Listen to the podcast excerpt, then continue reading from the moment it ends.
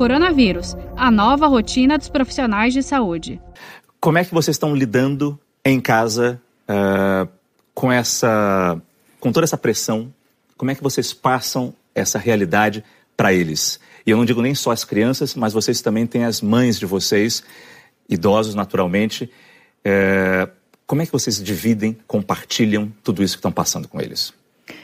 É, Márcio, assim que tudo isso começou a despontar lá no, na Ásia, em janeiro, o nosso primeiro ponto foi nós conversarmos juntos e, e falarmos. Os dois estão na linha de frente. Eu no pronto-socorro do Emílio Ribas, ele na UTI do Emílio Ribas. Os dois vão estar diretamente uh, ligados e no fronte de batalha, porque isso é uma batalha nessa epidemia que vai chegar ao nosso país. Então, em janeiro, a gente tinha muita clareza sobre isso e as conversas dentro de casa, tanto com as nossas mães, Marina e Clara, começaram naquela época, começaram em final de janeiro, começo de fevereiro. E a gente já começou ali a estruturar a casa.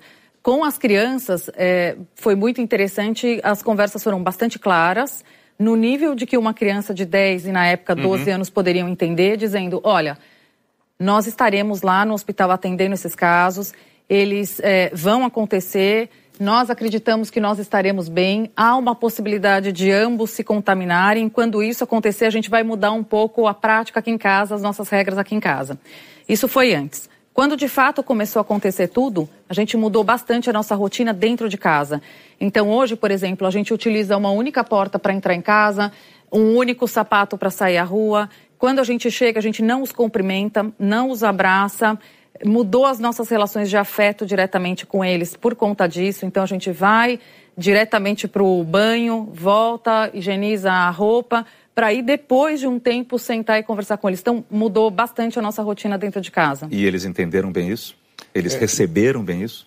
Eles, eh, eles entendem, pelo menos até onde a gente percebe, né, né Márcio? Porque a gente nunca tem como avaliar exatamente como, como a criança está sentindo, né? Uhum. A gente sempre se surpreende, né, com, com algumas reações eventuais que eles têm que a gente não imaginava que, claro. que pudessem surgir. Mas eu acho que são, são duas crianças ótimas, né? né? São ótimas, ótimos filhos e eles, eles entenderam bem, eles sentem, percebem a importância do que a gente está fazendo, não só para nossa família, mas para todas as outras, né?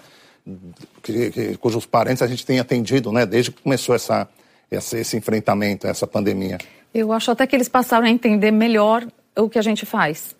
Então, acho que hoje eles olham para isso e eles entendem as enormes ausências que a gente tem tido com eles. Então, o Jacques, quando chega em casa e segue no telefone, segue discutindo casos na UTI, isso às vezes vai até 10 horas da noite. No começo eles perguntavam, mas por que, que ele não senta e janta com a gente? Por que, que ele não está aqui?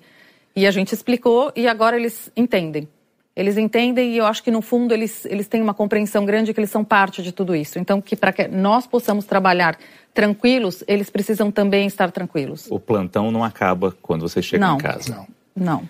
Principalmente pelas lembranças que ficam na cabeça, tenho O dia seguinte, disso. exato. Não acaba nunca, vou dizer. Ele é um contínuo na nossa vida. Quando a gente chega em casa, a gente traz tudo. Saiba mais em g1.com.br barra coronavírus.